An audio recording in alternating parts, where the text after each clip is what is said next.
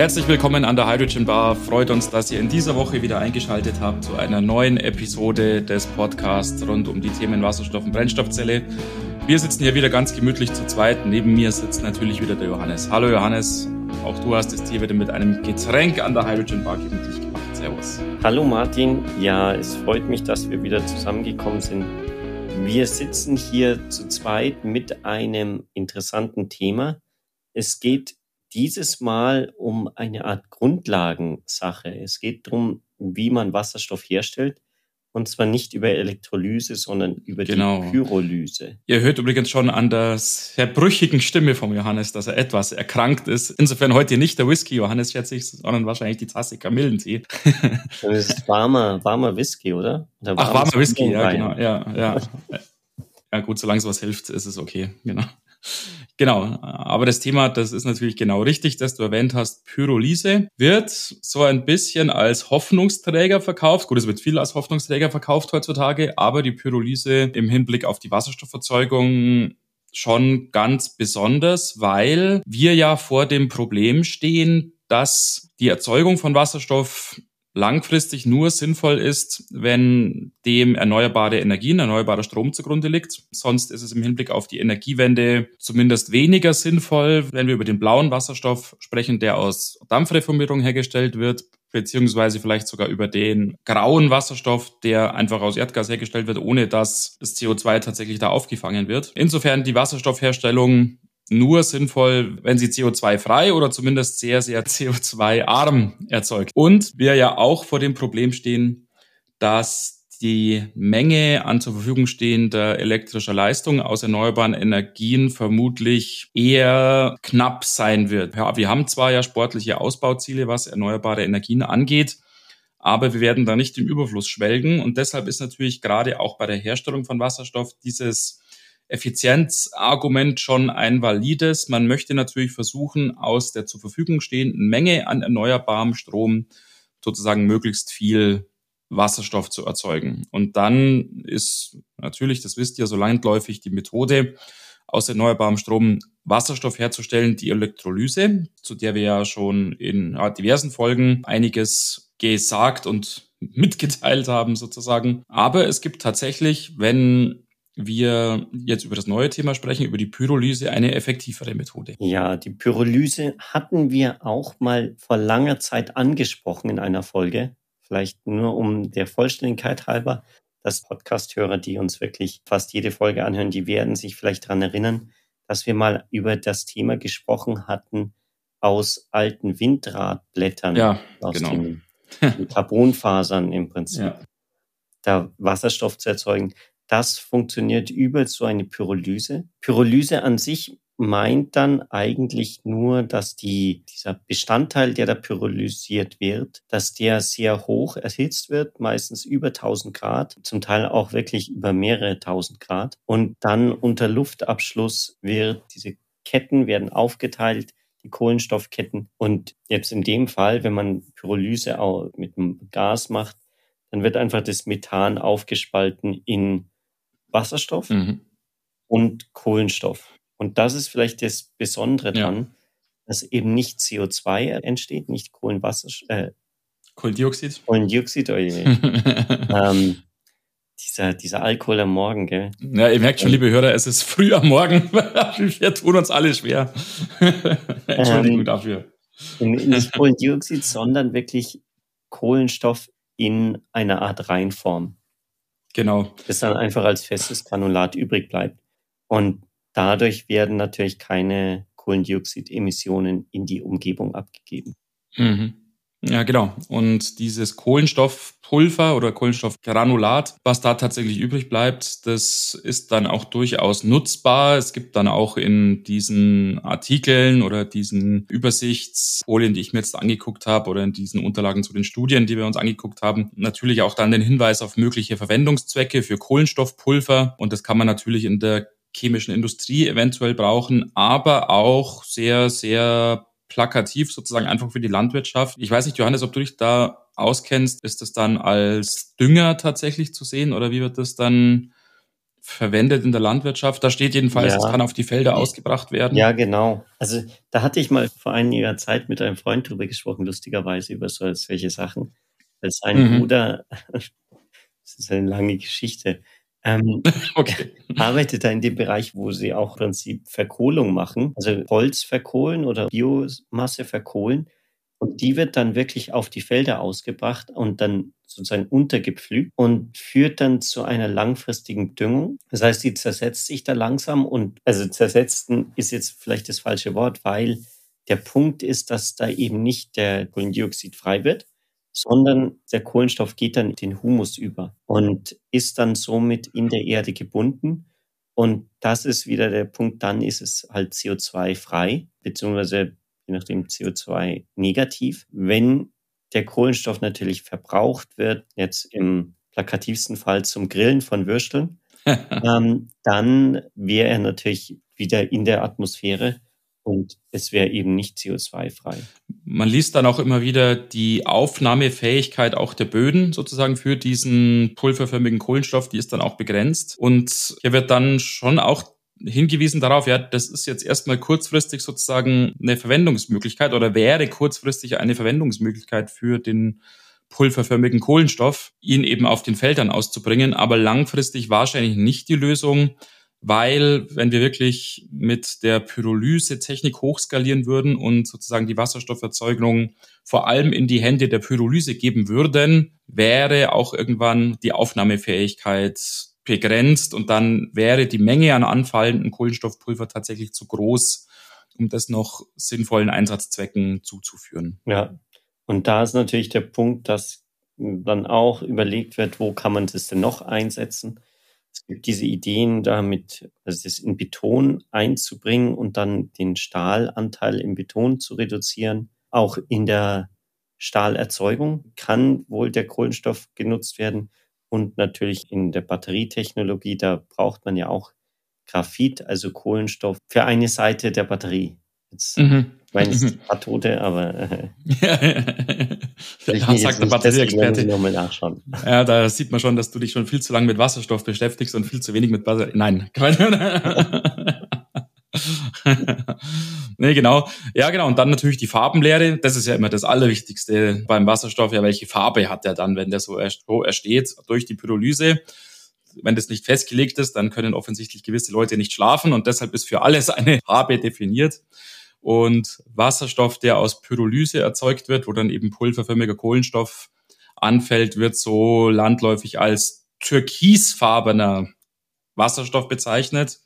Und zwar Türkis, weil es in gewissem Sinne, wenn man jetzt nicht so ganz genau hinschaut, quasi eine Art Mischung aus dem grünen Wasserstoff ist, der sozusagen CO2-frei erzeugt wird. Jetzt kann man natürlich sagen, ja, grüner Wasserstoff ist eigentlich nur der, der über die Elektrolyse erzeugt wird. Das haben wir diskutiert vor einigen Folgen. Aber eine Mischung eben aus dem grünen Wasserstoff und dem blauen Wasserstoff. Blauer Wasserstoff, kurz zur Erinnerung, ist ja landläufig bezeichnet der Wasserstoff, der über die Dampfreformierung auch aus Erdgas erzeugt wird, aber eben über ein anderes Verfahren, eben über die Dampfreformierung und dann mit Carbon Capture und Storage Technologie sich um die entstehenden CO2-Emissionen gekümmert wird. Und wie du es vorhin schon gesagt hast, der Unterschied bei der Reformierung entsteht dann halt tatsächlich CO2 mit allen Problematiken, die damit zusammenhängen. Und bei der Pyrolyse entsteht im Unterschied dazu eben ein schönes schwarzes Pulver. Nochmal kurz als Verbesserung, weil ich habe gerade nachgeschaut, es ist die Anode, wo die Graphit gebraucht wird. Genau Sehr richtig gut. verkehrt äh, ausgedrückt. 50. Aber ja, zum Thema Steam Methane Reforming, also der Stampfreformierung, da ist vielleicht noch zu sagen, dass man für eine Tonne Wasserstoff sechs Megawattstunden an Strom braucht. Bei der Pyrolyse sind es um die zehn Megawattstunden. Das heißt, man hat schon ein bisschen mehr Strombedarf, bisschen mehr Energiebedarf. Allerdings ist es so, dass bei der Elektrolyse 55 Megawattstunden für die gleiche Menge, also eine Tonne Wasserstoff gebraucht wird, was natürlich signifikant höher ist. Und da hat man natürlich irgendwie diesen größten Effekt hinsichtlich ja, Nutzung von gerade erneuerbaren Energien, dass man sagt, gut, man braucht nur 20 Prozent davon. Lieber lass uns das so hernehmen. als andersrum. Jetzt ist natürlich ein Argument, das wahrscheinlich immer dann kommt, dass man ja noch immer Erdgas nutzt. Und es ist natürlich auch der Fall bei der Erdgasförderung, bei der Erdgasverteilung, da entstehen natürlich auch gewisse Lecks, Undichtigkeiten, durch das Erdgas in die Atmosphäre tritt und da dann noch einen größeren Klimaeffekt hat als CO2 das wird von einigen Firmen dadurch adressiert, dass sie sagen, gut, wir bauen diese, wenn die Pyrolyse-Reaktoren dann fertig sind und fertig entwickelt sind, dann bauen wir die direkt über diese Erdgasfelder, sodass wir uns die, diesen ganzen Verteilungsschritt sparen. Und dann wiederum wirklich Wasserstoff genau. verteilt wird und nicht Erdgas. Ähm, ja. Nichtsdestotrotz finde mhm. ich eigentlich ganz interessant oder wäre für mich interessant, wie denn die Gesellschaft gerade quasi aus der Klimaschutz, aus dem Bereich, die aus dem Klimaschutzbereich, wie die Leute dazu stehen, weil man ja noch immer Erdgas verbraucht und das nutzt. Da kommt wahrscheinlich der Tourist und sagt, wir müssen uns sustainable versorgen. Und natürlich Erdgas an sich ist nicht sustainable, weil das ja nicht irgendwie nachkommt oder so. Das wird verbraucht und dann ist weg. Ja, ja. Ja, zwei Aspekte, die ich noch kurz ansprechen wollte. Der erste zielt nochmal auf das ab, was du vorhin erwähnt hast mit der Effektivität, beziehungsweise mit der Effizienz, nicht der Effektivität. Das hat mich auf den ersten Blick tatsächlich überrascht, wie effizient im Vergleich zur Elektrolyse die Pyrolyse tatsächlich ist, weil man braucht, wie ja sozusagen der Name schon verdeutlicht, Pyro, eben das Feuer, ja sehr, sehr hohe Temperaturen von deutlich über 1000 Grad, um den Prozess in Gang zu bringen. Und gerade wenn man natürlich jetzt verhältnismäßig große Mengen an Wasserstoff erzeugen will und in einem relativ großvolumigen Reaktor, in einem sogenannten Blasensäurereaktor, eben dann Temperaturen von deutlich über 1000 Grad erzeugen muss, dann klingt das erstmal nach Energie verheizen im wahrsten Sinne des Wortes. Aber trotzdem ist es eben um diese Faktoren, eben den Faktor 5 oder was es war, effizienter als die Elektrolyse. Und Jetzt frage ich mich, ist sozusagen meine Vorstellung von so einem Reaktor mit über 1000 Grad falsch oder ist einfach die Elektrolyse so unglaublich ineffizient? Ja, also ein Punkt, den ich da rausgefunden habe, gelesen habe, war, dass die Bindungen zwischen den Wasserstoffmolekülen bei Wasser sehr, sehr viel höher sind oder die Bindungsenergien als bei Erdgas. Gut, das ist auch der Grund, warum Erdgas halt so schön reagiert und man das verbrennen kann und Wasser kann man nicht so einfach verbrennen. Aber deswegen braucht man auch weniger Energie, um diese Bindungen aufzubrechen. Und das übersetzt sich halt genau wieder in diese, den Strombedarf. Ich glaube, diese 1000 Grad, das kann man wahrscheinlich relativ gut handeln, wenn man da die richtigen Isolationen hat, wenn man da wirklich schaut, dass da möglichst wenig Abwärme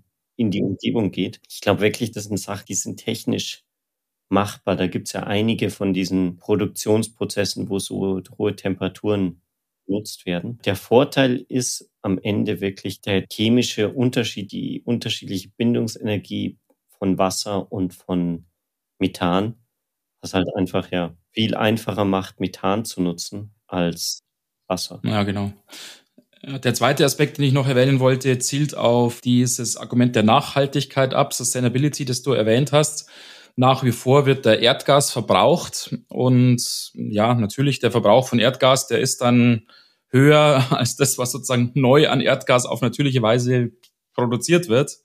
Äh, völlig richtig, genau. Das ist also, wenn man jetzt wirklich diesen Nachhaltigkeitsgedanken anlegt, nicht nachhaltig, weil eben mehr verbraucht wird, als tatsächlich nachkommt. Aber man kann natürlich schon sagen, für uns schmerzhaft in der aktuellen Situation, in der aktuellen Klimawandelsituation ist ja nicht der Verbrauch von Erdgas an sich, sondern die Freisetzung von CO2. Dass Erdgas verbraucht wird, war jetzt sozusagen ja lange Zeit akzeptiert hier in unserer Welt, jetzt mindestens 100 Jahre lang. Wir haben akzeptiert, dass uns die Mutter Erde sozusagen da natürliche Ressourcen zur Verfügung steht, Öl und Gas, und wir die einfach nach und nach verbrauchen. War akzeptiert. Das Problem, wie gesagt, entsteht ja vor allem dann dadurch, wenn eben das CO2, das beim Verbrauch von diesem natürlichen fossilen Vorkommen entsteht, freigesetzt wird. Und wenn wir natürlich jetzt ein Verfahren haben, wo CO2 nicht freigesetzt wird, ist das natürlich noch nicht die perfekte Kreislaufwirtschaft, aber so das Hauptargument, warum man Erdgas nicht verbrauchen sollte, entfällt dadurch eigentlich. Und jetzt kann man natürlich sagen, vielleicht gibt es noch irgendwelche negativen Effekte, wenn das Methan, was sozusagen im Boden liegt, in großen Mengen irgendwie verbraucht wird. Das könnte natürlich sein, weiß ich jetzt nicht genau, aber prinzipiell ist es ja nicht schädlich, jetzt erstmal, wenn wir das Methan verbrauchen, mhm. wenn wir uns darum kümmern, dass kein CO2 freigesetzt wird. Ja. Ja, und wenn halt das Methan eben auch nicht in die Atmosphäre freigesetzt wird, weil das war im Prinzip das Schlechtere der Sachen. Also gerade wenn man denkt, jetzt kommt man wirklich zu einer, einer Welt, wo, wo kein Methan mehr gebraucht wird, weil irgendwie alle erneuerbaren Energien so funktionieren und so weiter, dann ist natürlich die nächste Frage, wie stellt man sicher, dass diese Methanlöcher, die Bohrlöcher wieder zugemacht werden? Nicht einfach verlassen werden und dann bläst es da ab.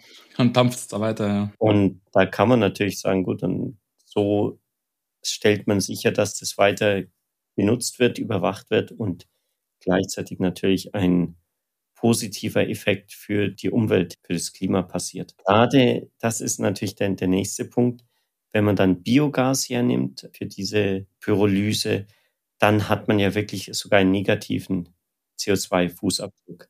Wenn man dann wirklich Kohlendioxid aus der Atmosphäre nimmt und das dann, ja, wenn man das gut deponiert, gut oder nutzt. Das den Pflanzen und den Kühen zuführt. Und dann, ähm, da ist wahrscheinlich dann wieder, wenn man wirklich dann den Switch jetzt hinbekommt von Erdgas hin zum Biogas, die Frage, ist die Menge an Biogas überhaupt ausreichend oder halbwegs ausreichend, um das sinnvolle Mengen von Wasserstoff dann über die Pyrolyse zu erzeugen?